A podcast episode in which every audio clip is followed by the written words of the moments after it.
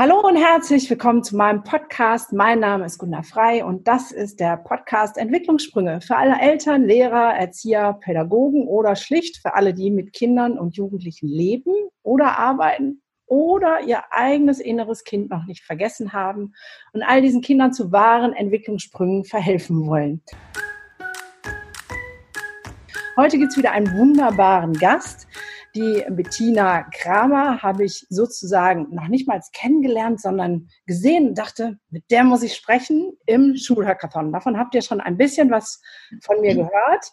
Und die Bettina ist ähm, Führungskräftecoach seit über zehn Jahren, aber auch Moderatorin und sie hat den Schulhackathon moderiert ist auf LinkedIn, Instagram, da habe ich auch schon ihre Posts gesehen, schwer aktiv und ich freue mich auf ein Gespräch mit einer Fachfrau, aber auch Mutter und ähm, ganz neue vielleicht Erkenntnisse. Und äh, sag mal, schön, dass du da bist, Bettina.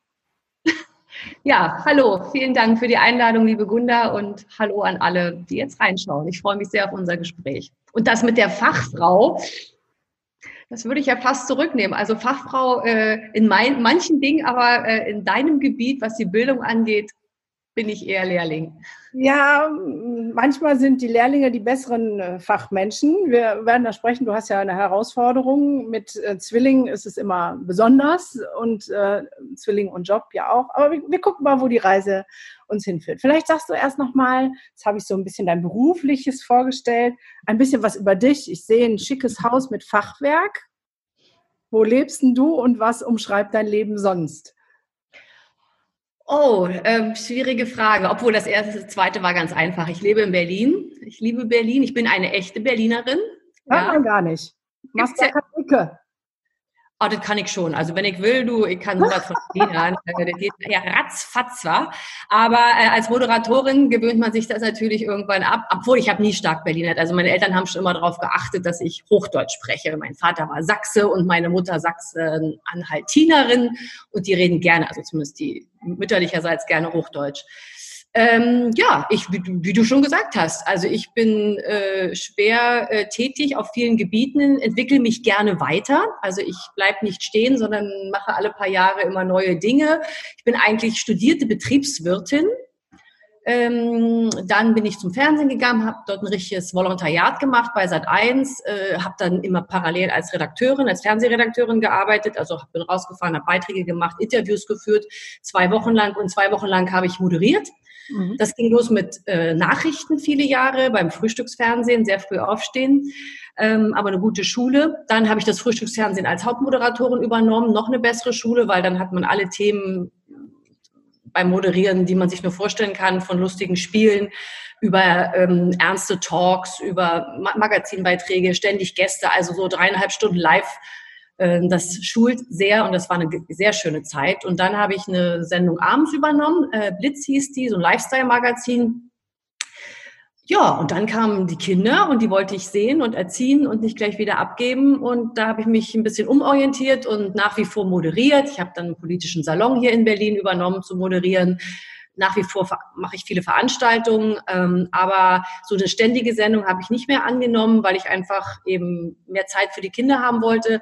Habe dann zwei Bücher geschrieben und habe angefangen äh, zu trainieren, also mein Wissen an Führungskräfte weiterzugeben.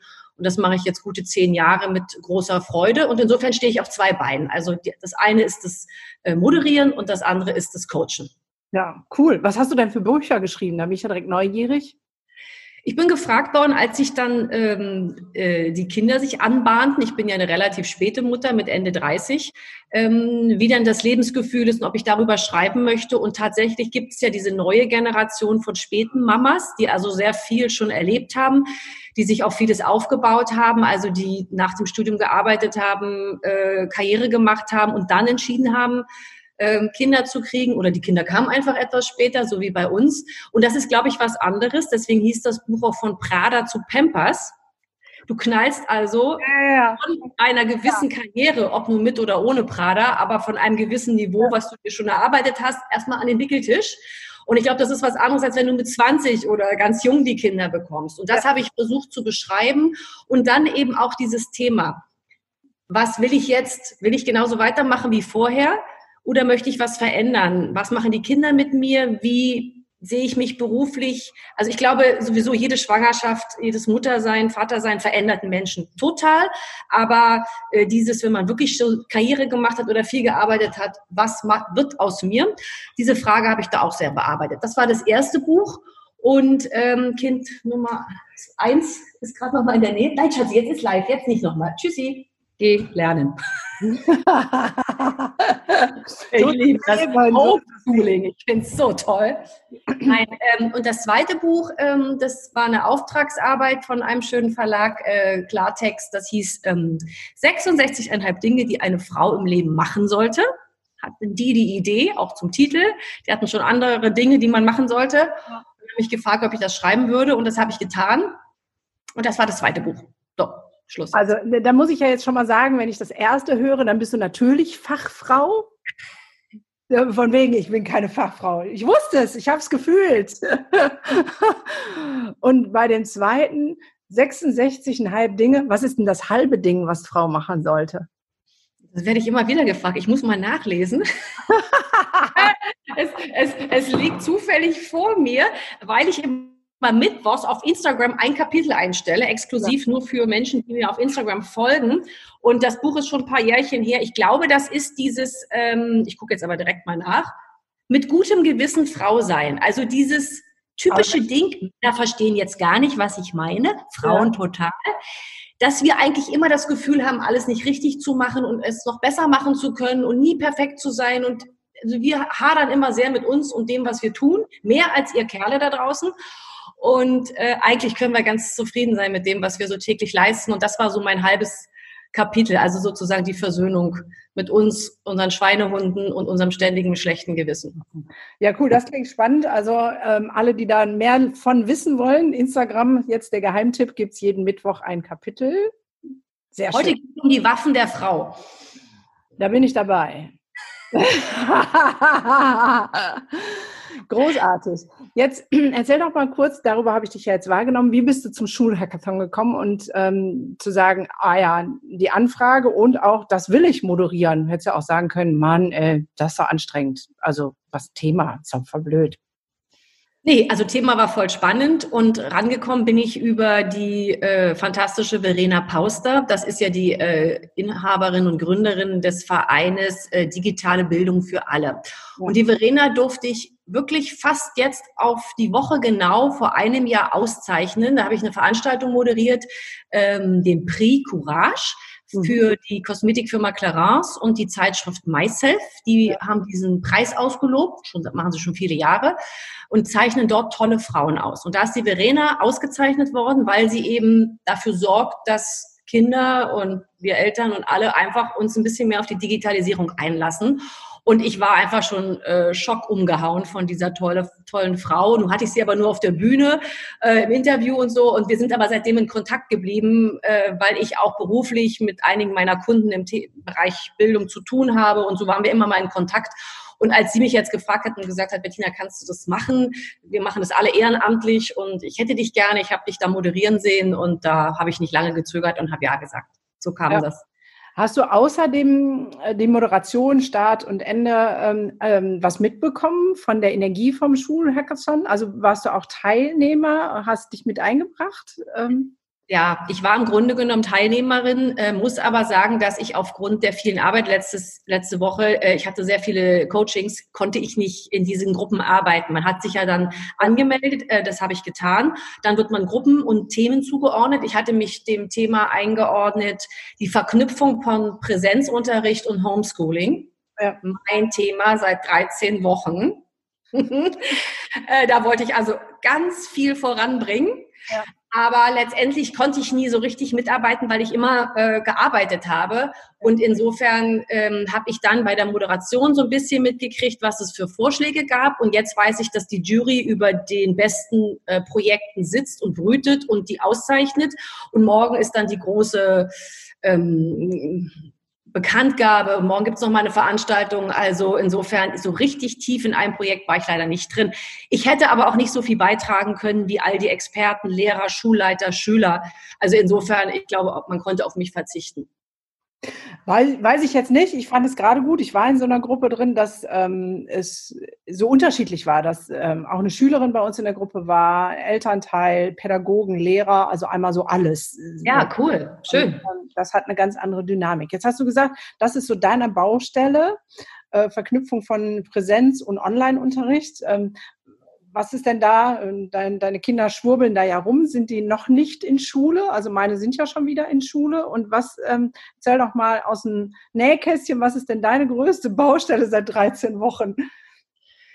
Ja, Gunda, in Berlin sind die Kinder am 17. März sozusagen äh, kaltgestellt worden. Wir hatten Glück, meine beiden haben am 16. März noch ihren 11. Geburtstag gefeiert. Das war irgendwie ein Zeichen, dass dieser Montag noch Schule war und wir feiern konnten. Und seitdem sind sie zu Hause. Das Positive ist, sie sind an einem ganz normalen staatlichen, aber digitalen Gymnasium. Ja. Das war ganz bewusst von uns Eltern äh, ausgesucht. Wir haben uns ganz doll bemüht und die Kinder mussten sehr gute Leistungen haben, um dort ab der fünften Klasse sein zu können. In Berlin geht man eigentlich ab der siebten Klasse aufs Gymnasium. Und wir wollten das gerne, dass sie es ab der fünften machen und dass sie auf diesem digitalen Gymnasium sind. Und sie haben es geschafft und da sind wir total glücklich drüber.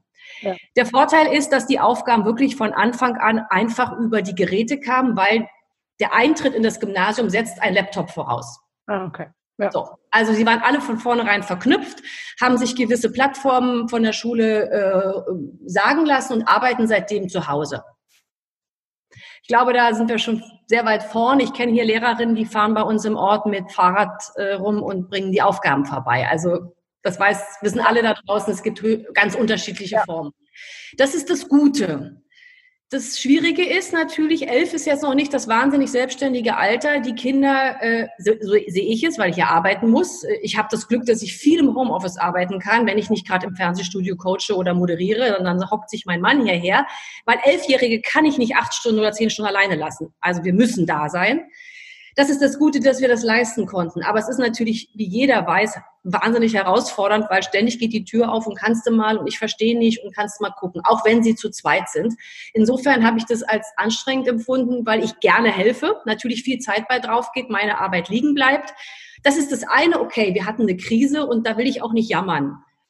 Ähm, aber jetzt, wo es jetzt so wieder anläuft, bin ich schon ein bisschen traurig. Also meine waren jetzt zwei oder dreimal für zweieinhalb Stunden in der Schule und das war's. Also es ist aus meiner Sicht zu lange. Sie können, könnten, also ich wäre froh, wenn Sie jetzt vor den Ferien einfach nochmal normalen Präsenzunterricht gehabt hätten, wenn Sie die Klasse, die ja eh noch nicht zusammengewachsen ist, weil sie im September oder August erst neu zusammenkamen, wenn sie sich einfach häufiger gesehen hätten. Also es ist jetzt alles so auf dieses Homeschooling geschoben worden. In Berlin gab es die Anweisung, dass alle Kinder noch mindestens einmal vor der äh, Sommerpause in die Schule kommen sollen. Das hat die Schule erfüllt. Ich hätte mir gewünscht, dass sie schon noch häufiger hingehen und man das hätte leisten können. Aber das war wohl so nicht. Ich möchte jetzt auch niemanden dafür Nee, also ich sage mal, es ist, ähm, ich finde es krass, ähm, wie unterschiedlich es ist. Ähm, ne? Jetzt hast du ja zwei Kinder, die auf die gleiche Schule gehen, aber ich bin mit ganz vielen Familien in Kontakt, wo die Kinder auf unterschiedliche Schulen gehen. Und es ist so unterschiedlich und teilweise innerhalb einer Schule, ähm, wo die einen komplett digital versorgt werden und bei der anderen Klasse überhaupt nichts läuft. Ja. Also mein ja. Geht auf eine Privatschule, der hat vier Kinder in der Klasse und der Lehrer war nicht in der Lage, über die Zeit ähm, persönlichen Kontakt aufzunehmen zu vier Schülern. Noch nicht mal mit dem Telefon, so, ne? Ähm, irgendwann bin ich dem dann mal aufs Dach gestiegen und habe gesagt, ähm, ja, aber ich weiß ja die äh, Handynummer nicht. Aber ich habe ich gesagt, Sie wissen aber, dass mein Sohn ein Handy hat. Sie könnten mich fragen, Sie kriegen die sofort. Habe ich ihm dann gegeben. Es war nicht möglich, dass mhm. da ähm, Kontakt gehalten wird. Und das wäre jetzt die spannende Frage. Äh, jetzt hast du eine digitale Schule. Wie macht denn die digitale Schule außer dieser Aufgabenerfüllung das mit ähm, dem Beziehungshalten? Weil für mich geht immer, das ist so ein Standardspruch von mir, Bindung geht vor Bildung. Kinder, die nicht äh, angebunden sind an Beziehungen, auch an einen Lehrer, der ähm, irgendwie signalisiert, hey, ich bin bei dir und äh, für dich da, wie auch immer, ähm, dann funktioniert er doch nicht mit dem selbstständigen Lernen. Jetzt wäre ja die Frage, du hast eine digitale Schule, Tablet ist Voraussetzung, wir kriegen alle Aufgaben. Aber wie wird das denn gewährleistet? Also was hat deine, eure Schule da gemacht? Wäre jetzt mal spannend für mich. Ähm, da sprichst du wieder einen ganz wichtigen Punkt an. ähm, ich sehe das genauso mit der Bindung. Und das ist mir ehrlich gesagt auch erst aufgefallen, als ich es jetzt live erlebt habe, wie wichtig das ist.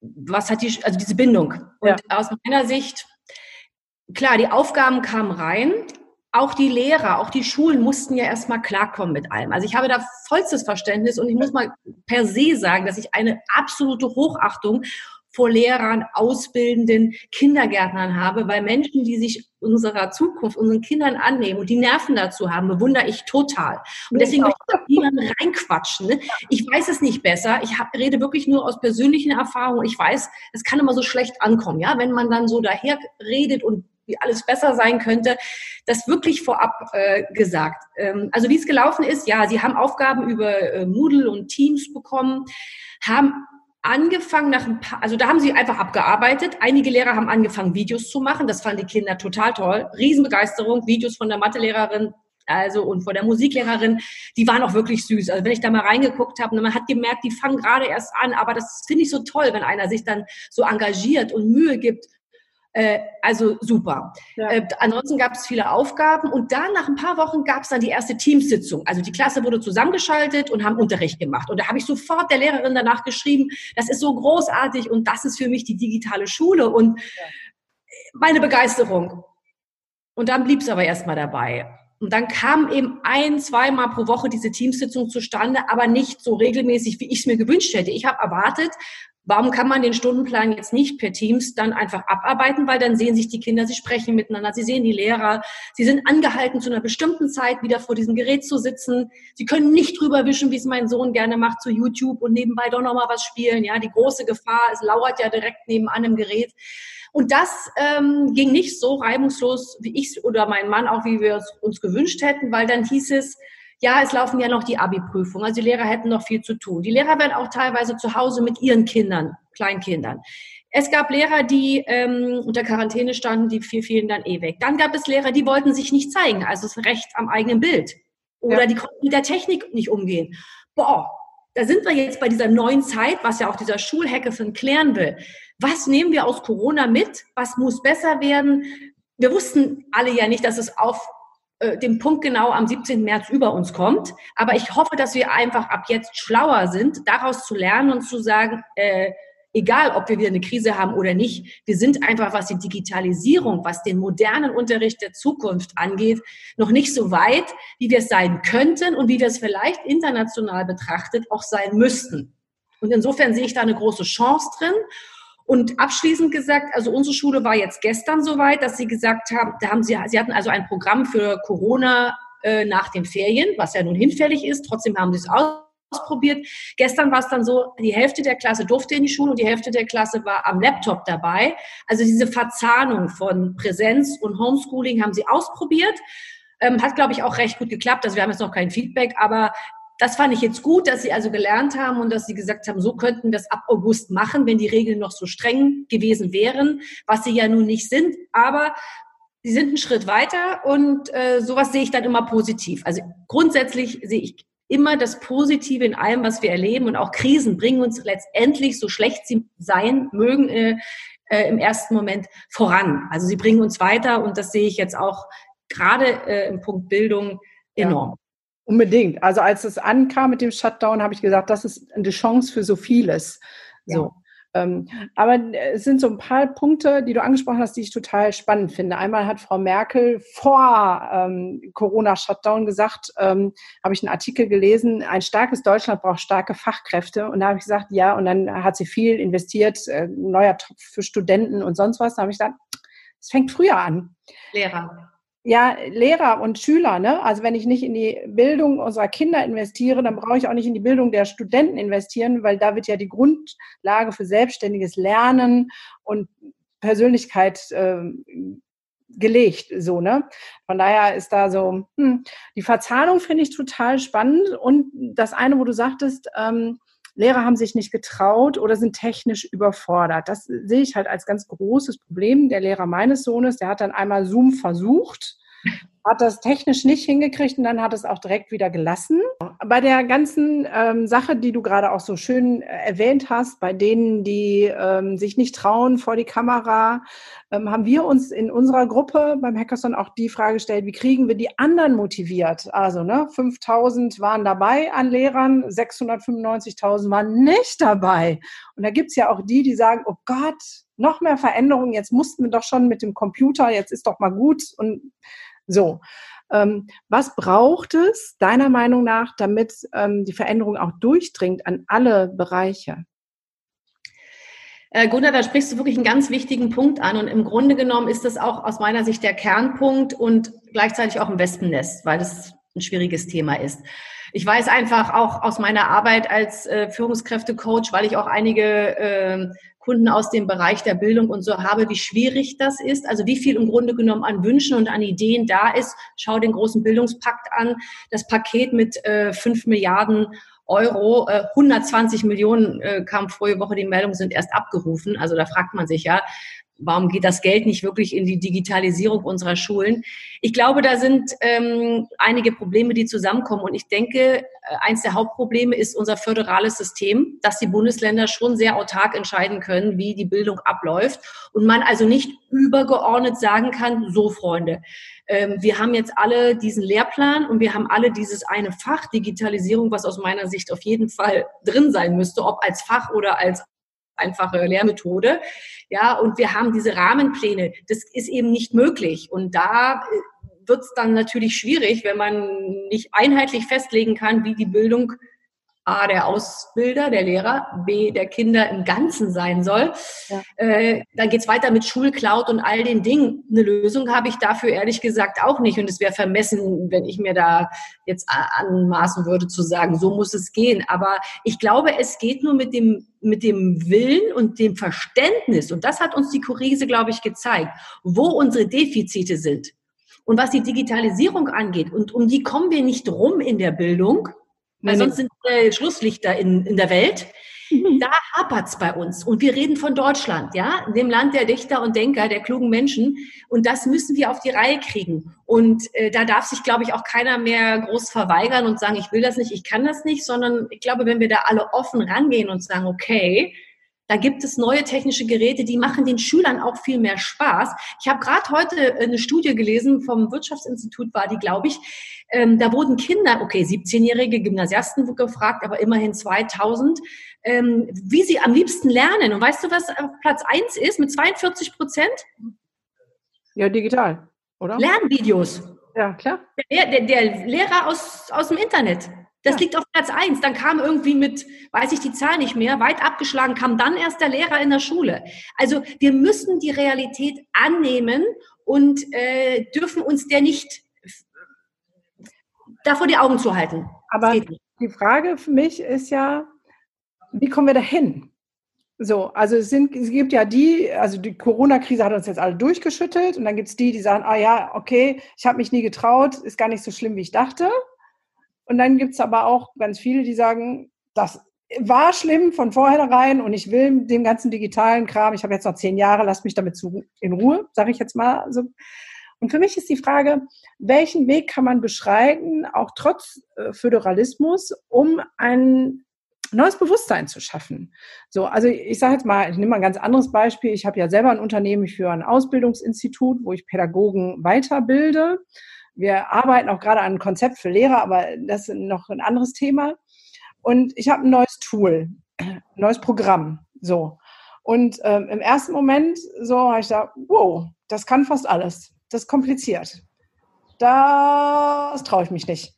so, ne? Und dann äh, hat mir einer den ersten Schritt erklärt und dann habe ich angefangen, oh ja, okay. Also ich sage jetzt mal, für mich ist die, ähm, wie die Frage, wie können wir diese Spanne von hier ist das Geld, bitte, wir brauchen das, zu ähm, der Angst, die ja oft dahinter steht, Angst auch, dass Schüler mit digitalen Geräten und Software besser umgehen können und ich als Lehrer dann vielleicht blöd dastehe, weil ich es nicht so gut kann und erst lernen muss. Wie kann ich diese Angst nehmen? Und also meine Idee ist schon, dass es da noch viel mehr braucht, als zu sagen, bitteschön, hier ist das Geld. Also diese Frage müsste man im Grunde genommen äh, Lehrern stellen. Ich bin grundsätzlich überhaupt kein ängstlicher Mensch. Ich liebe Herausforderungen, ich liebe Neues. Ich, ich kann mich in diese Situation ehrlich gesagt überhaupt nicht reinversetzen. Ja. Ich bin technisch auch total unversiert. Also eben diese Leitung zu dir musste mir meine elfjährige Tochter einstellen, weil es bei mir auch gleich nicht geklappt hat. Ja, also ich kann auch vieles nicht, aber ich gehe es gerne an. Ähm, äh, das ist eine Frage an Lehrer. Ich glaube, ähm, ich kann nur mit einem Beispiel antworten. Warum sind meine Kinder auf einem digitalen Gymnasium, einem staatlichen, wie gesagt, mitten in Berlin, nichts äh, äh, privat oder sonstiges? Weil sich irgendwann mal ein engagierter Schulleiter gesagt hat, hey, die Zukunft sieht irgendwie anders aus und ich will da meine Schüler ganz weit vorne sehen. Ich mache das jetzt alles ein bisschen moderner. Ob er nun gleich gesagt hat, es soll digital werden, weiß ich nicht mehr. Da war ich noch nicht dabei. Aber ich habe ihn mal gefragt, habe gesagt, wie, wie sind Sie das angegangen? Sagt er, na ja, ich hatte ja nur auch keine Mittel und ich hatte jetzt auch keine Lehrer, die das alles drauf hatten. Also habe ich den Spieß umgedreht. Und bei uns, sagt er, haben wir zuerst die Schüler, also die äh, oberen Klassen, nachmittags die Lehrer unterrichtet in Sachen Computer und Anwendung und allem. Hat er das eine Überwindung für die Lehrer, sich da hinzusetzen und von irgendeinem so 17-jährigen Schnösel, der wahrscheinlich im Unterricht nur stört, was erklären zu lassen. Aber es hat funktioniert. Die Schüler waren stolz. Ja, mussten ja auch über sich hinauswachsen. Ist ja auch komisch, wenn du auf einmal einem Lehrer was beibringst. Aber so haben die angefangen. So. Das ist das eine. Ähm, und dann zog die ganze Schule mit und irgendwann war dann eben auch die äh, Anweisung, jeder, der an dieses Gymnasium kommt, braucht einen Laptop. Braucht auch einen Laptop von einer bestimmten Marke, damit sich alle miteinander gut verbinden können. Oh ja. mein Gott, das kostet viel und da sch schließt man ja wieder Leute aus. Nein. Bedürftige, sozial schwache Familien kriegten Unterstützung. Es wurde ein starker Elternverein oder so eine Eltern, nennt man das denn immer, diese Fördergruppen ja. an Schulen, wenn einfach Eltern auch dahinter stehen, eine Elternschaft. Mhm. Genau. Und das äh, ist offenbar ein sehr wichtiger Punkt. Alle, die dazuhören, wissen es besser als ich, aber ich höre das immer von meinem äh, lieben Freund und äh, wohlgeschätzten Bernd Siegelko. Er ist der Gründer der Arche, äh, Kinder- und Jugendhilfswerk, werden viele kennen, in Berlin gegründet, gibt es in ganz Deutschland. Da werden wirklich sozial benachteiligte Kinder seit äh, ganz vielen Jahren täglich versorgt. Ich bin da seit 15, 16 Jahren schon Botschafterin für die Arche, weiß also um die Probleme. Und mit dem Bernd bin ich in sehr engem Austausch, gerade in Corona-Zeiten äh, weil der die Familien natürlich zu Hause abfahren musste, weil die Kinder nicht mehr in die Archen kommen konnten und weil seine Kinder, können wir auch gleich mal drüber sprechen, wahnsinnig auf dem Schlauch stehen. Weil wenn du A, keine Eltern hast, die vielleicht dreimal am Tag noch reinkommen und nachgucken, den Unterrichtsstoff vielleicht auch gar nicht verstehen. Äh, ich bin auch an meine Grenzen oft gestoßen, davon mal abgesehen. Oder keine Geräte zu Hause waren. Also die Kinder aus äh, sozial prekären Verhältnissen sind noch abgehängter als manch andere. Großes ja. Thema. Und der sagt immer, Bettina, die Schulen, wo keine Elterninitiative sind, ja, es ist, ist ein Riesenproblem. So wie die Eltern auch mitmachen, und da finde ich dieses amerikanische System so gut, ja, jeder, der in den USA eine gute Schule oder eine gute Uni hat, die gibt dann auch später was zurück, weil sie sagen, ey, ich habe da fürs Leben gelernt, ich bin jetzt sonst was geworden aufgrund der guten Ausbildung. Und das haben wir in Deutschland so wenig. Ja. Und ich glaube, diese Elterninitiative, und so ist es auch bei unserem Gymnasium, die können echt viel bewirken, indem sie sagen, wir brauchen, wir sammeln jetzt mal Geld dafür oder wir machen jetzt dieses. Die können auch zu Dingen aufrufen, wo Schulen gar nicht dürfen, also aufrufen dürfen oder wo sie nicht anregen ja. dürfen. Das können Eltern. Also das sind so Schlüssel, die ich einfach aus meiner Erfahrung mitbekommen habe, wie es laufen kann. Ansonsten will und kann ich nicht Lehrern da reinquatschen. Nee, nee, es geht ja so um, um Impulse. Und ich finde das, was du sagst, ähm, sehr wertvoll, weil das ist ja bei uns in Deutschland noch ein Manko. Ne? Die ähm, Eltern zeigen auf die Lehrer und sagen, äh, die machen aber nicht, ähm, ja. anstatt sich zu engagieren und ja. äh, mitzumachen. Und manchmal denke ich, Vielleicht müsste es auch ähm, mehr in die Öffentlichkeit. Also ich bin halt mit ganz vielen Lehrern und Schulen vernetzt, weil ich ja auch Bildungsevolution ein bisschen antreiben möchte. Und ich höre immer das so, ja, wir machen das hier so, aber wir wissen gar nicht, was die anderen machen. Also ne, dein Schulleiter, dass, dass sowas äh, öffentlicher wird, dass sowas vielleicht auch mehr in die Medien kommt, ähm, dass es vielleicht mal eine Talkshow gibt mit lauter Schülern, die sich sagen, und so sieht das für uns aus. Und ähm, man anfängt miteinander zu reden oder eine Talkshow wäre mit einem Schüler, einem Lehrer und einem Elternteil und dann aber nicht um gegeneinander zu bollern, sondern um Konsens zu finden und mehr Bewusstsein zu schaffen. Also ich glaube, wir brauchen in Deutschland mehr Bewusstsein für das, was noch notwendig ist und nicht nur durch Corona geschüttelt, sondern so insgesamt wäre das ganz gut. Ähm, da, äh, ja. Gunnar, du sprichst so einen wichtigen Punkt an. Ich will es mal ein bisschen härter formulieren. Ja. Also für mich sind ähm, mit die großen Verlierer oder die, die Gruppe, die es mit am härtesten aus meiner Sicht getroffen hat in der Corona-Krise, sind die Kinder. Die Kinder, die Künstler und die K-Kreuzfahrtschiffe. Nein, sage ich jetzt mal dreimal. Aber die Kinder, ja. ja, die Kinder, die, die sind die großen Verlierer. Die, ja, und das ist, das ist, zeigt eigentlich auch schon wieder eine ganze Menge, äh, was unsere Gesellschaft angeht jetzt haben wir es kapiert. Jetzt sind wir alle gerade wach und merken, oh, die Schulen sind noch zu und die Kitas und nur ein paar gehen. Oh, was ist mit unseren Kindern? Was passiert auch mit unseren Kindern? Das weißt du als Kinder- und Jugendpsychotherapeutin äh, äh, noch besser als wir alle anderen. Ähm, das ist ein ganz, ganz wichtiger Punkt. Und deswegen gibt es solche Initiativen wie jetzt zum Beispiel wir für Schule, dass sie gesagt haben, wir müssen was machen, wir müssen alle zusammen sprechen. Hast du völlig recht. Ich habe es jetzt zum Beispiel im Februar gemacht, habe ich ein Bildungs, äh, wie habe ich das genannt?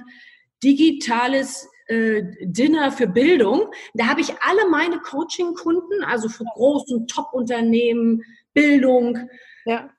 Politik, an einen Tisch gesetzt. War eine große Rechnung, war es mir aber wert. Und habe gesagt, redet miteinander. Sagt, Schulleiter, der Schulleiter war dabei. Ja. ja alle an einen Tisch eingeladen, schön Tür zu. Ich sage so, jetzt quatschen wir den ganzen Abend über Bildung und gucken, wer sich mit wem verbinden kann, wer der Politik sagen kann, so könnte es besser gehen, ja. wie die Schule. Auch der Bernd war dabei, äh, Arche, also auch die Schwächeren in der äh, Gesellschaft nicht zu vergessen. Was du sagst, ist komplett meine Meinung. Es geht nur darum, dass wir uns verzahnen, dass wir unsere Erfahrungen miteinander teilen, um es besser zu machen. Es nützt nicht zu sagen, ja, gibt ja ein Bildungsministerium, gibt eine Staatsministerin für Digitales, äh, gibt noch äh, die Kultusministerkonferenz, auch in die Schulen gibt's auch noch, nur gucken wir mal.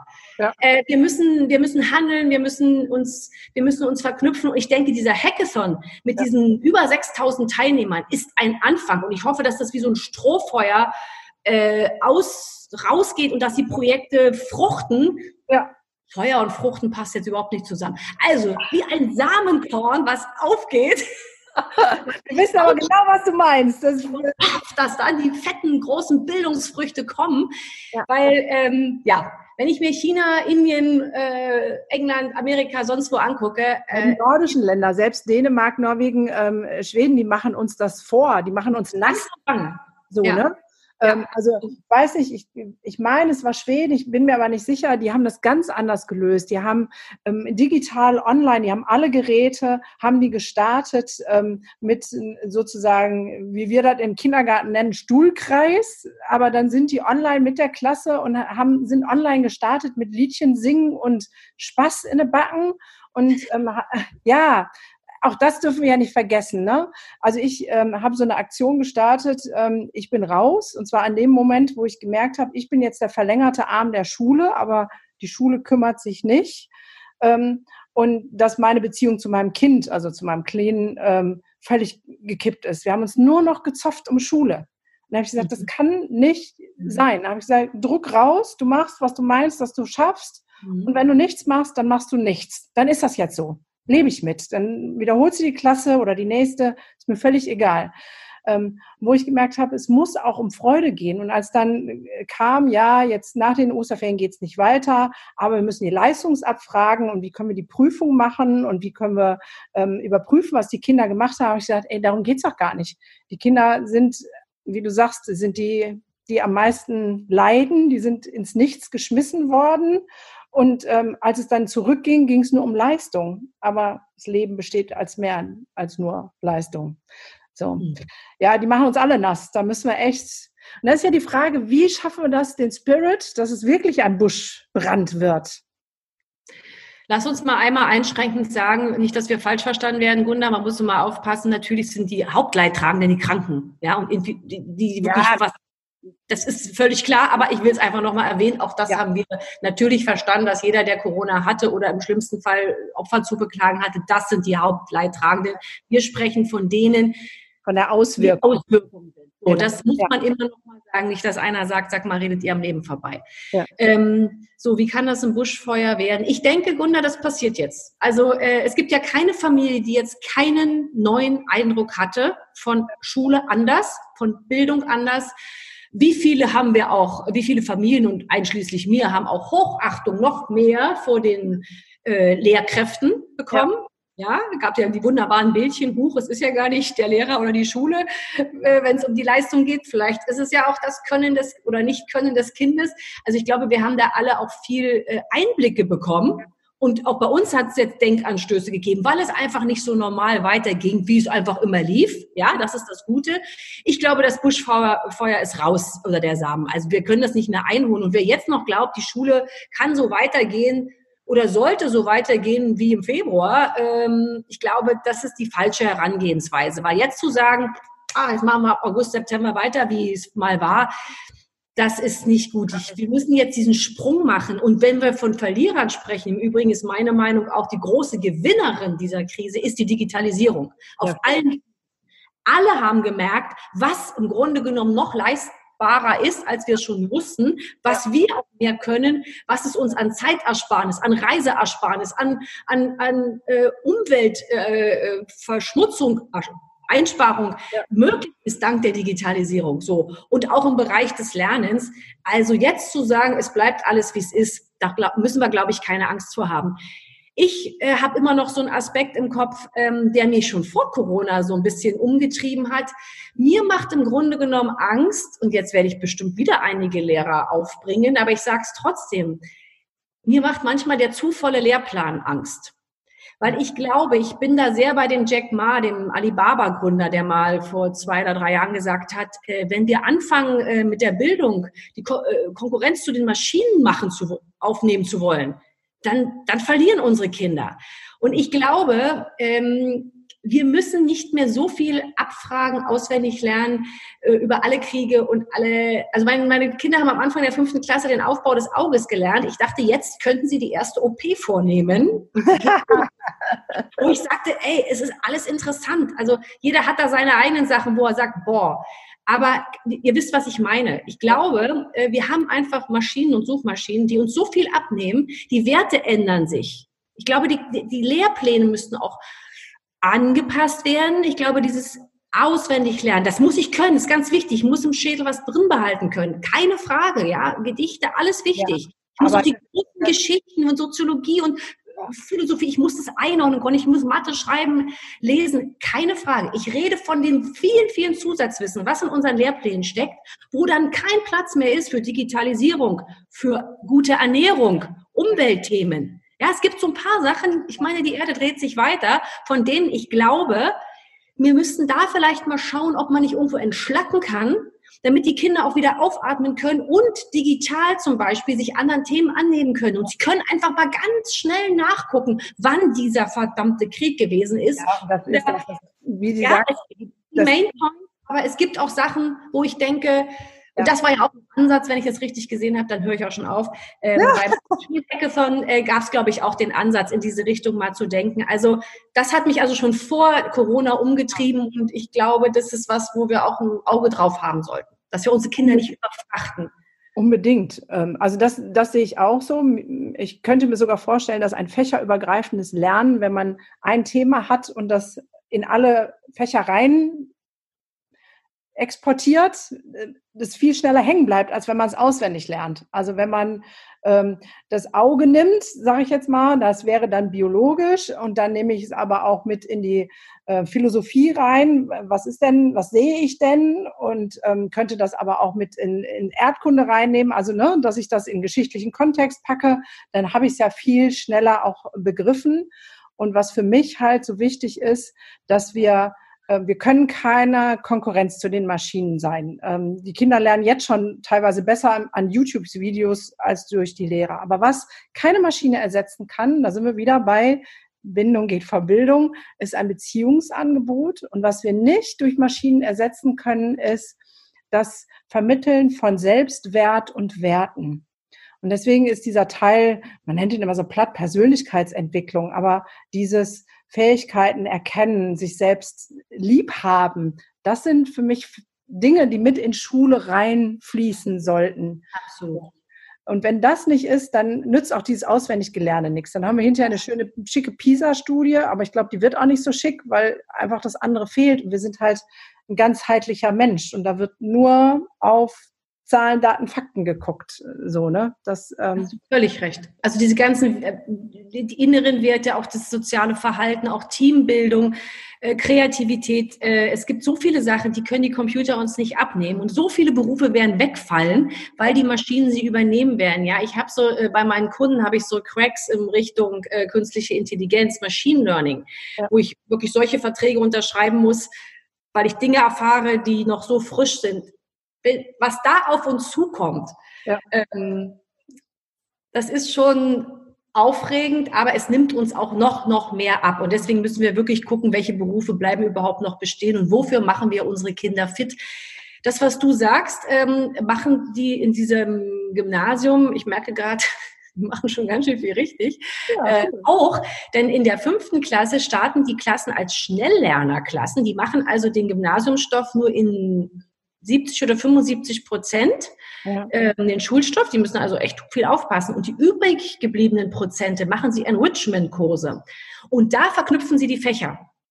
Cool. Also da hast du dann ein Bio-Thema mit Deutsch verknüpft und frag mich nicht, da kommt noch ein bisschen Geografie rein, damit du im Hirn kapierst, warum du das alles lernst. Und das sage ich meinen beiden immer, wenn wir in der Küche sind und einen Kuchen backen und die müssen die Rezepte lesen ja, ein Pfund davon und äh, 1200 Gramm davon. Ich sage, hey Leute, das ist Mathe. Das habt ihr in der Schule gelernt und jetzt verdammt nochmal messt das ordentlich ab.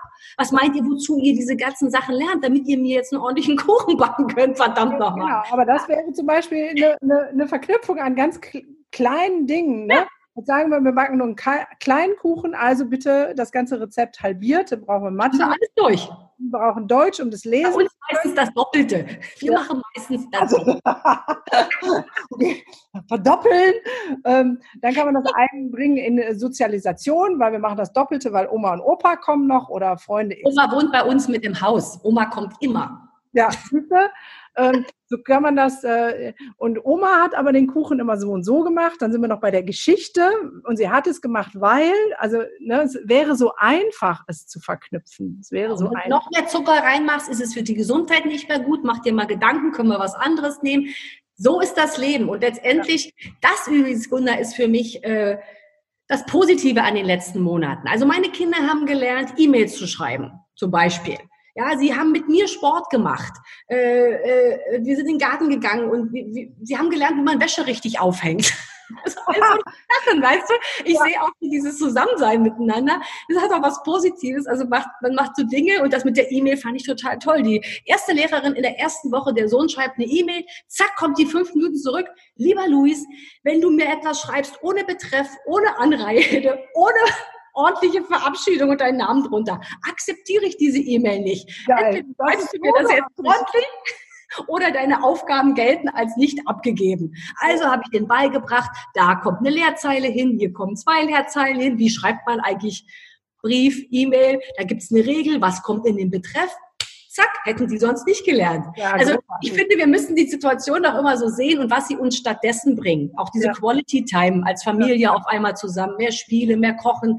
Die Eltern sind nicht ständig weg, sind nicht auf Dienstreise, sind nicht bei Veranstaltungen. Also das Lernen hört ja nicht auf. Und insofern. Ja, das, das stimmt. Da hast du wohl recht. Auch was Gutes. Völlig, völlig. So, jetzt sind wir schon fast bei der, bei der Stunde. Es macht so viel Freude, mit dir zu quatschen. Nein. Ja, doch. Naja, wir haben ja mindestens zehn Minuten später angefangen. Mindestens, okay. Dann sag doch mal, Führungskräfte, bist du auch bei Schulleitern oder Führungskräfte wirklich in, klassisch in, in, in Firmen? Das wäre noch eine Frage. Und die andere Frage ist, bräuchte es noch, also ich habe ja selber ein Unternehmen und merke, ohne in Anführungszeichen Marketing läuft da nichts heutzutage. Ähm, und was bräuchte vielleicht äh, unser Bildungssystem noch an Marketing? Also müsste es mehr Talkshows geben, mehr Präsenz im Fernsehen, Radio, Facebook, sonst wo? Also wie könnte da vielleicht noch mehr ja, Präsenz erstehen? Ähm, eine andere Form von Marketing für Schule? Gut, dann habe ich mal BWL studiert und Marketing war so mein Steckenpferd. Das ja, ja, gleich die wichtige, ist doch super. Sie mich jetzt aber auf dem Fuß äh, erwischt, wo der ganz schön schläft. Marketing für Schule. Ähm, also, äh, ich glaube, du sprichst einen wichtigen Punkt an. Äh, als jetzige Moderatorin und Kommunikationsfrau und Beraterin sehe ich es wie du drüber reden äh, ist das A und O. Und wenn wir als Gesellschaft äh, zu der Lösung kommen wollen, äh, sind natürlich unsere Medien, sind die Talkshows, sind die Zeitungen, die Zeitschriften äh, ideal, weil es eine große breite Masse erreicht, natürlich auch Social Media, absolut. Und ich denke, das kommt jetzt auch. Und auch so dieser Wir für Schule Hackathon, der ist ja überall gelaufen, ähm, da wird drüber gesprochen, das ist angeschwungen und so geht es, weil es weil wir zu etwas Einheitlichen kommen müssen. Weil im Moment so jeder sein Süppchen kocht, ja. jedes Bundesland kocht sein Süppchen, dann noch jede Schule für sich, dann gibt's die Engagierten und die weniger Engagierten. So, und nun müssen wir auch mal gucken, hey, wo sind die Leuchttürme? Wo können wir uns was abgucken? Es muss ja nicht jeder das Fahrrad oder den Schulplan neu erfinden. Ja, genau. Und deswegen sind diese Verknüpfungen, glaube ich, ganz wichtig. Und da ist auch für mich die Politik wieder gefragt, weil auch wenn es Ländersache ist, äh, da einheitlich jetzt zu sagen, passt auf, wir setzen uns an den Tisch, wir, wir, wir hören uns alle Ideen an, jeder darf dann wieder machen, bis zu einem gewissen Grad, wie er will, aber wir müssen alles sammeln. Da ist auch für mich die Politik gefordert. Ja. Das wäre die Antwort zur zweiten Frage. Die Antwort zur ersten Frage ist, Führungskräfte, die ich trainiere, ähm, sind Menschen, die Reden halten müssen, die präsentieren müssen, die Interviews geben müssen.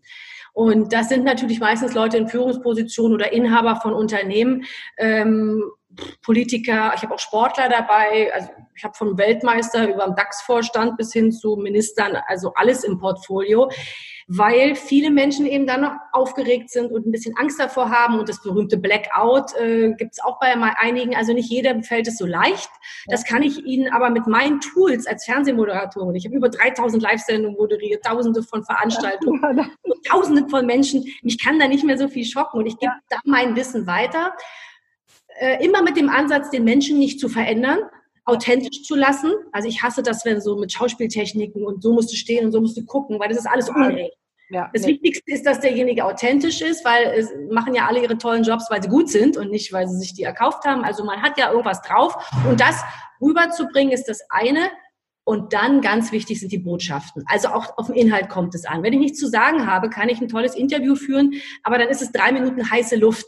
Wichtig ja. ist doch, dass ich weiß, was will ich rüberbringen, was sind meine Botschaften und die kann man mit äh, Kunden gut erarbeiten. Ähm, weil das ganz, ganz wichtig ist. So viele Leute sind dann so aufgeregt und erzählen alles Mögliche, aber dann ist es vorbei und dann sagst du dir, warum habe ich jetzt eigentlich gesprochen? Habe ich aber eine gute Botschaft, kann ich mir im Nachhinein als Unternehmen fast eine Anzeige sparen, weil ich habe meine richtigen Sachen gesagt.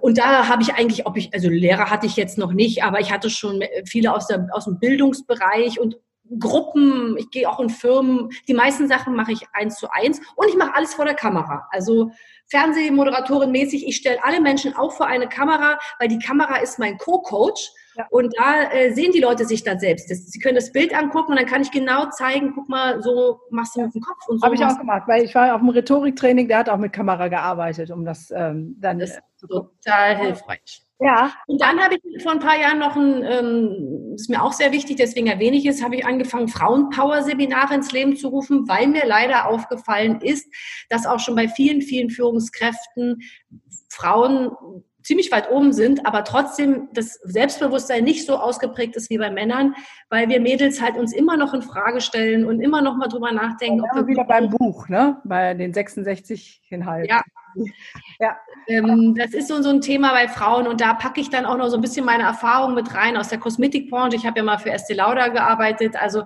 für uns Frauen ist oft auch das Aussehen noch ein Thema. Sind wir ein bisschen geschminkt und fühlen wir uns wohl. Auch die Kleidung ist bei uns eine andere als bei Männern.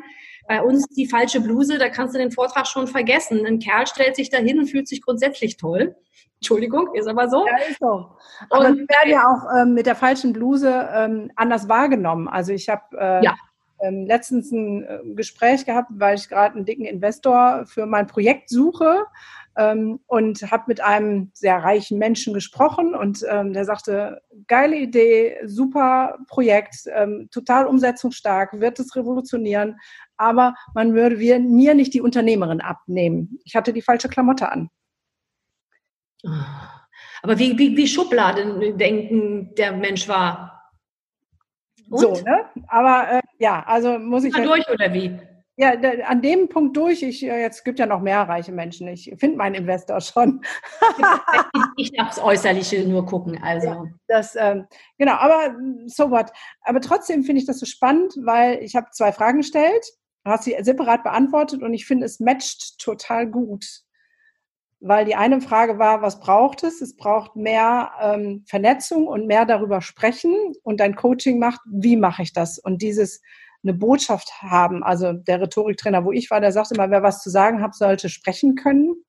Und ähm, ich glaube, das ist so jetzt meine Ermutigung an alle, weil es gibt so viele, die wirklich was zu sagen haben. Also ich merke das Instagram, da sind unfassbar tolle, engagierte Lehrer und Schulleiter, die wirklich was zu sagen haben. Ja, ja, und ähm, ja. wo ich ermutigen will, geht an die Öffentlichkeit, ähm, schreibt mich auch gerne an und kommt hier in den Podcast, wenn ich euch Bühne geben darf und soll, weil nur wenn wir das auch aussprechen und auf den Punkt bringen und nicht drumherum labern, ja. da wird sich auch ähm, das Bewusstsein verändern, aber nicht ähm, das Licht unter den Scheffel stellen und sagen, ja, was habe ich denn schon dazu zu sagen? Ja, deine Stimme ist wichtig. Und da möchte ich äh, dir komplett zustimmen und einen kleinen ähm, Anhang noch sagen. Was mir auffällt, ich bin ja ziemlich neu, was Social Media angeht, Instagram erst seit einem halben Jahr und so. Und ich taste mich da vorsichtig vor, weil ich auch ein gebranntes Fernsehkind bin, in Zeitschriften stehe und weiß, wie es ist, wenn auf einmal irgendwas passiert und alle möglichen Leute schreiben darüber. Das habe ich natürlich in 20 Jahren als öffentliche Person auch erlebt. Ja ich würde mir ein bisschen mehr Großmut und äh, Güte erwarten, wenn Leute was vorschlagen. Das habe ich auch schon im Studium gelernt, das berühmte Brainstorming. Wenn Leute Ideen haben, dann sie Ideen haben zu lassen und nicht immer gleich drauf zu hauen. Ja, das fällt mir so auf, wenn irgendwo mal Ideen kundgetan werden. Sicherlich wenn bei uns heute auch wieder Leute schreiben, was hat die für einen Schwachsinn erzählt da in ihrem blauen Kleid oder was auch immer.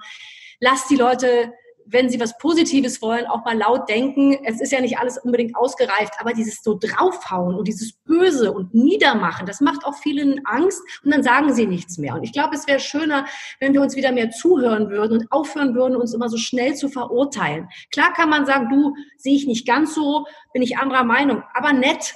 Also das wäre so meine Bitte, weil viele Leute sagen schon gar nichts mehr, weil sie sagen, oh, da kriege ich wieder einen Shitstorm oder und das, das, das darf nicht sein. Also es gibt genug schlimme Dinge, die passieren, wo man auch ernst sagen sollte, so nicht. Aber wenn Leute sich Gedanken machen und kreativ sind für etwas Gutes, ja. dann sollte man wieder zu, zu unserem Bildungssystem zurück. Woher haben wir das leider? Weil wir ja von Schule aus das Fehlerlernen beigebracht kriegen. Das was? Das Fehler gucken, also Fehler lernen. Weißt du, die äh, ja. Kinder kommen zur Schule und es wird ja. nicht gesagt, das und das hast du richtig, sondern das und das und das hast du falsch.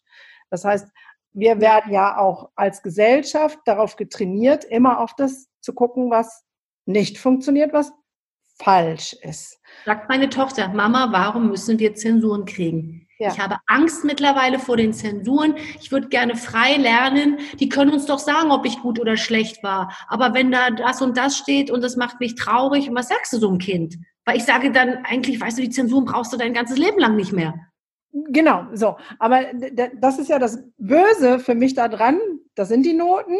Wir initialisieren das aber so in uns oder der Großteil, dass wir immer den Fokus auf dem Negativen haben. Ja. Das kommt dann, dass wir dann die, die anders denken, direkt kritisieren. Ja. So, ne? Und es ist ein Kreislauf. Und dieser Kreislauf muss durchbrochen werden, zu sagen, nee, wir hören jetzt damit auf. Da, also das ist so mein, meine Vision und mein Ansinn, zu sagen, wir schaffen etwas, was dafür sorgt, dass dieser Kreislauf des Negativen durchbrochen wird. So. Boah, toll. Ja, ganz viel Erfolg. ja, ich, wie gesagt, der Millionär, das kann mir vorstellen, dann läuft das schon. Ach, vieles geht auch anders. Nein, klar, aber ich arbeite an einem ähm, konkreten Projekt, ähm, wo der in Schule integriert ist, wo Lehrer anders ähm, noch ein Tool an Ausbildung bekommen zusätzlich, welches in der jetzigen Ausbildung fehlt. Ähm, um Pack da das doch alles bei Wir für Schule mit rein. Die haben ja große Sponsoren, wie ich jetzt gehört habe. Da werden Gelder freigemacht. Jetzt ist da einmal so ein Tool entstanden, da verdient ja auch keiner groß was dran, das ist alles ehrenamtlich. Ich glaube, man muss da andocken, wo sich jetzt schon eine Gruppe gebildet ja, Ich habe das da reingebracht, klar. Was denkst du denn? Das ist mein Herzblut. toll, dass du so engagiert bist. Also vielen Dank mal auch im Namen von uns Eltern. Äh, ich finde das so wichtig, dass wir als Gesellschaft und dass es auch aus der Gesellschaft herauskommt. Also dieses, äh, die Politik wird es schon machen und das muss alles Frau Merkel machen und so. Oh Mann. Ja, wir müssen das, das geht mir ziemlich auf den Senkel, weil ich denke, hier, bei mir fängt es an. Also auch mein Trouble mit meinem Sohn hat ganz viel mit mir zu tun. Und ähm, in meiner psychotherapeutischen Praxis ähm, habe ich, äh, hat irgendwann war ein Satz so prägnant, weil es kamen Patienten wieder. Die hatte ich sozusagen repariert, geheilt und die kamen zurück. Und da habe ich gedacht, warum sind die jetzt wieder da? Ich habe gut gearbeitet, habe ich nicht gut gearbeitet. Und dann irgendwann war es wie so ein Satz glasklar. Und der Satz ist, ähm, Kinder entwickeln Störungen, weil wir sie in der Entwicklung stören. Und da hat leider unser Bildungssystem, so wie es war, wir sagen mal, wie es war, einen Teil dran und wir als Eltern teilweise auch einen Teil. Aber es ist halt so, dass unsere Kinder in ihrer normalen Entwicklung gestört werden durch das, wie wir mit ihnen umgehen. Und ähm, eine Gänsehaut. Ja, aber das zeigt das, wo wir sagen, Kinder sind auch die Verlierer der Corona-Krise, was die Auswirkungen angeht, weil auf die gucken wir nicht. Auch da, also die Gewalt nimmt zu in den Familien, in den Schwachen. Ähm, der Leistungsabstand wird größer oder ist jetzt durch Corona ähm, größer geworden. Da sind so viele Dinge, die jetzt wirklich, wirklich im Argen liegen in den Familien, wo bis jetzt viel zu wenig hingeguckt wird, leider. Gunda, wir haben äh, Kinder in, aus unseren Archefamilien, die haben 30 Kilo zugenommen in den Monaten. Kannst du dir das vorstellen? Ja.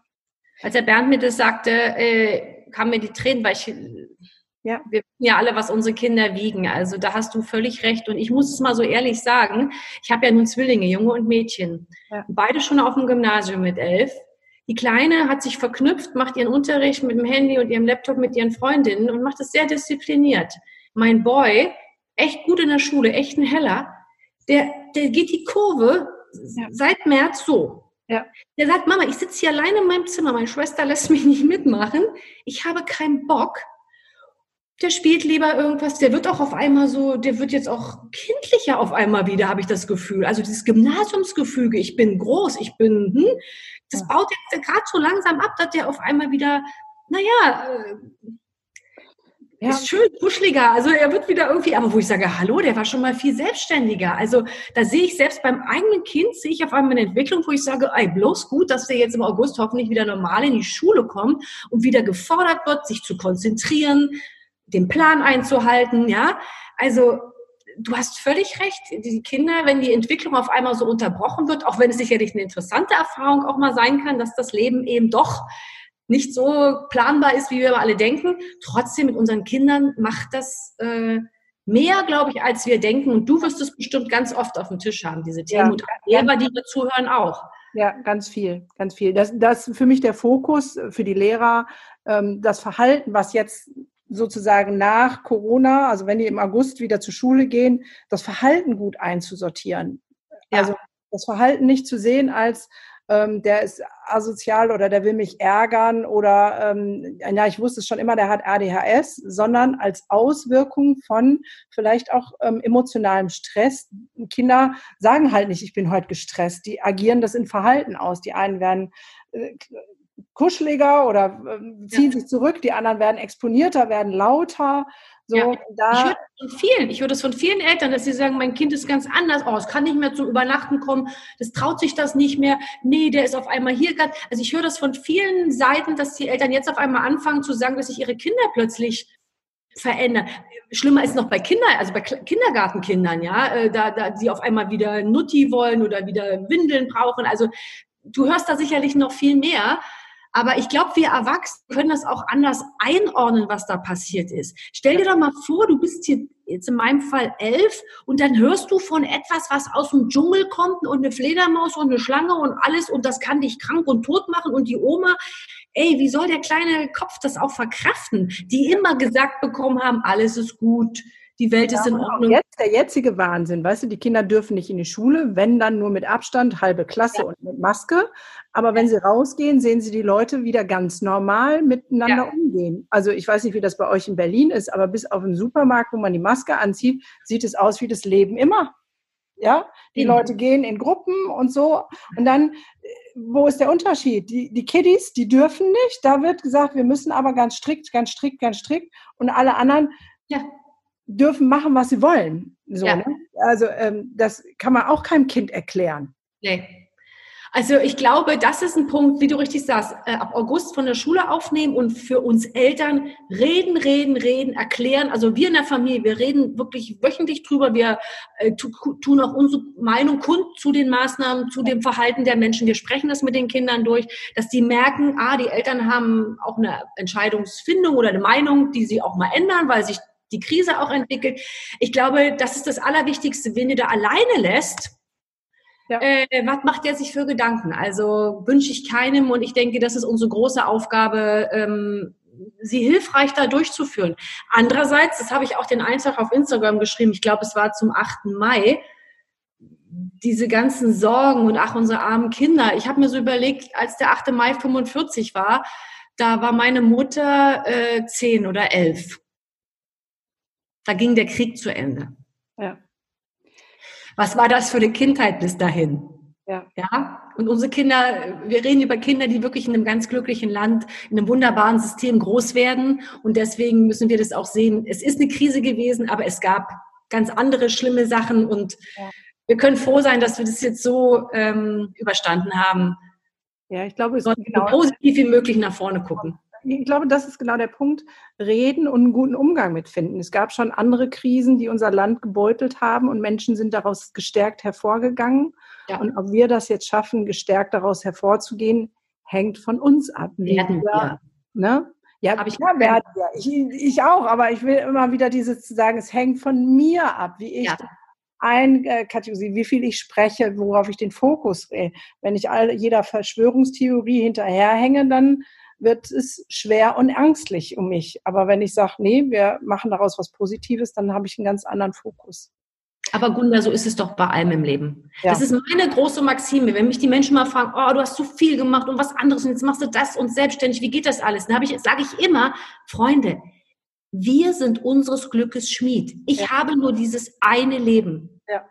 Ich kann entscheiden, was ich will und was ich nicht will. Ich kann mir etwas vornehmen. Sage ich auch meinen Kindern. Ihr könnt alles werden. Ihr könnt Hirnchirurg, Astronaut, sonst was werden. Nehmt es euch vor. Geht es an. Ja. Ich bin Rossi. Ich habe 20 Jahre lang gedacht, ich kann die Welt nicht sehen. Dann fiel die Mauer. Und ja. dann habe ich gedacht, okay, vom Tellerwäscher zum Millionär. Alles, worauf ich Bock hatte, bin ich angegangen. Ich bin hingegangen, bin zu BMW gegangen, habe gesagt, Freunde, ich möchte eure Autos verkaufen. Sie ja. sind ja keine Autoverkäuferin. Ich sage, na und kann ich lernen? Egal, du kannst alles werden. Und das ist, ob Krise oder nicht. Entweder gehst du das an oder du glaubst, das Schicksal macht irgendwas mit dir. Da kannst du aber, glaube ich, lange warten. Klar passieren da auch gute Sachen. Aber ich bin so ein, wirklich eine Freundin von diesem Anpacken. Wenn ich echt was will, ja. wer soll es denn sonst für mich klären, wenn ich nicht selber? Ja. So, und deswegen deine Frage und über alles, was wir heute sprechen, es kann nur aus uns herauskommen. Und wenn dich was stört, musst du es ändern und nicht darauf warten, dass irgendeiner jetzt für dich was tut. Aber ah, Bettina, ich feiere dich so dafür, weil du sprichst mir so. Weil es fragen mich auch so viele, wie machst du das denn alles? Ja, ich mache es einfach. Es ist ein Herzensanliegen und dann sage ich, da ist das Ziel und gehe drauf los und fange einfach an und mache. Und nicht so, oh, könnte und vielleicht und nö. Ja. Und habe ich aber keine Ausbildung zu, ist doch scheißegal. Scheißegal. Brauchst ja. du am besten nicht, habe ja. ich gelernt. Ich habe gestern Morgen beim Joggen hatte ich so ein Teil an Just Do It. Ja, wir wissen alle die Marke. Und da bin ich so gerannt und dachte, habe ich ein Foto gemacht und habe dann bei Instagram gepostet, so, ich, I did it, ja, ich habe es getan. Weißt du, steht groß ja. drauf. Einfach machen, ja. Ja, großartig. Wunderbar. So, jetzt äh, müssen wir aufhören. Du hast gleich noch einen anderen Termin und ähm, es wird sonst viel zu lang. Hast du noch einen wunderschönen Schlussgedanken für unsere Hörer? Der würde dann jetzt nur dir gehören. Wir könnten Stunden weiter äh, quatschen, das merke ich schon. jetzt, äh, ja, ich nehme den letzten auf. Just do it. Machen. Einfach machen. Nicht meckern, nicht grübeln, nicht in Frage stellen. Gute Ideen haben und machen. Nur so kann es gehen und dabei die gute Laune nicht vergessen. Wunderbar. Und wenn ihr mehr von Bettina sehen oder hören wollt, ich verlinke alles unter den Show Notes hier. Ihr findet sie bei Instagram, Facebook, ähm, wahrscheinlich auch bei LinkedIn. Ne? Auf Facebook bin ich nicht so aktiv. LinkedIn bin ich beruflich seriös. Natürlich. Und der Rest ist bei Instagram. da bedienen wir wieder alle Klischees. Ihre tollen Bücher ähm, könnt ihr bestimmt auch, die verlinke ich euch auch hier drunter. Und ähm, mir hat es mega, mega, mega viel Spaß gemacht. Vielen Dank, Bettina, für das tolle Interview. Das äh, war echt ähm, großartig. Großes Kino. So. Danke, dass ich äh, bei, bei, dir Gast sein durfte, Gunnar. Du machst da einen ganz tollen Job. Weiter so. Verlier nicht dein Engagement. Und äh, ich wünsche dir ganz viele Zuhörer, uns auch. Und ich äh, denke, wir haben nicht das letzte Mal gesprochen. Das glaube ich auch. Wenn ich mal in Berlin bin, melde ich mich. Aber in diesem Sinne, das ist jetzt hier Schlussgeplänkel. Ihr merkt schon, die Chemie stimmt. Danke fürs Zuhören, für euch, dass ihr dabei wart. Ähm, und ich nehme jetzt einfach Bettinas letzten Satz. Just do it. Was auch immer in dir im Herzen ist, mach es. Setz es um. Bis dahin. Tschüss. Schöne Zeit.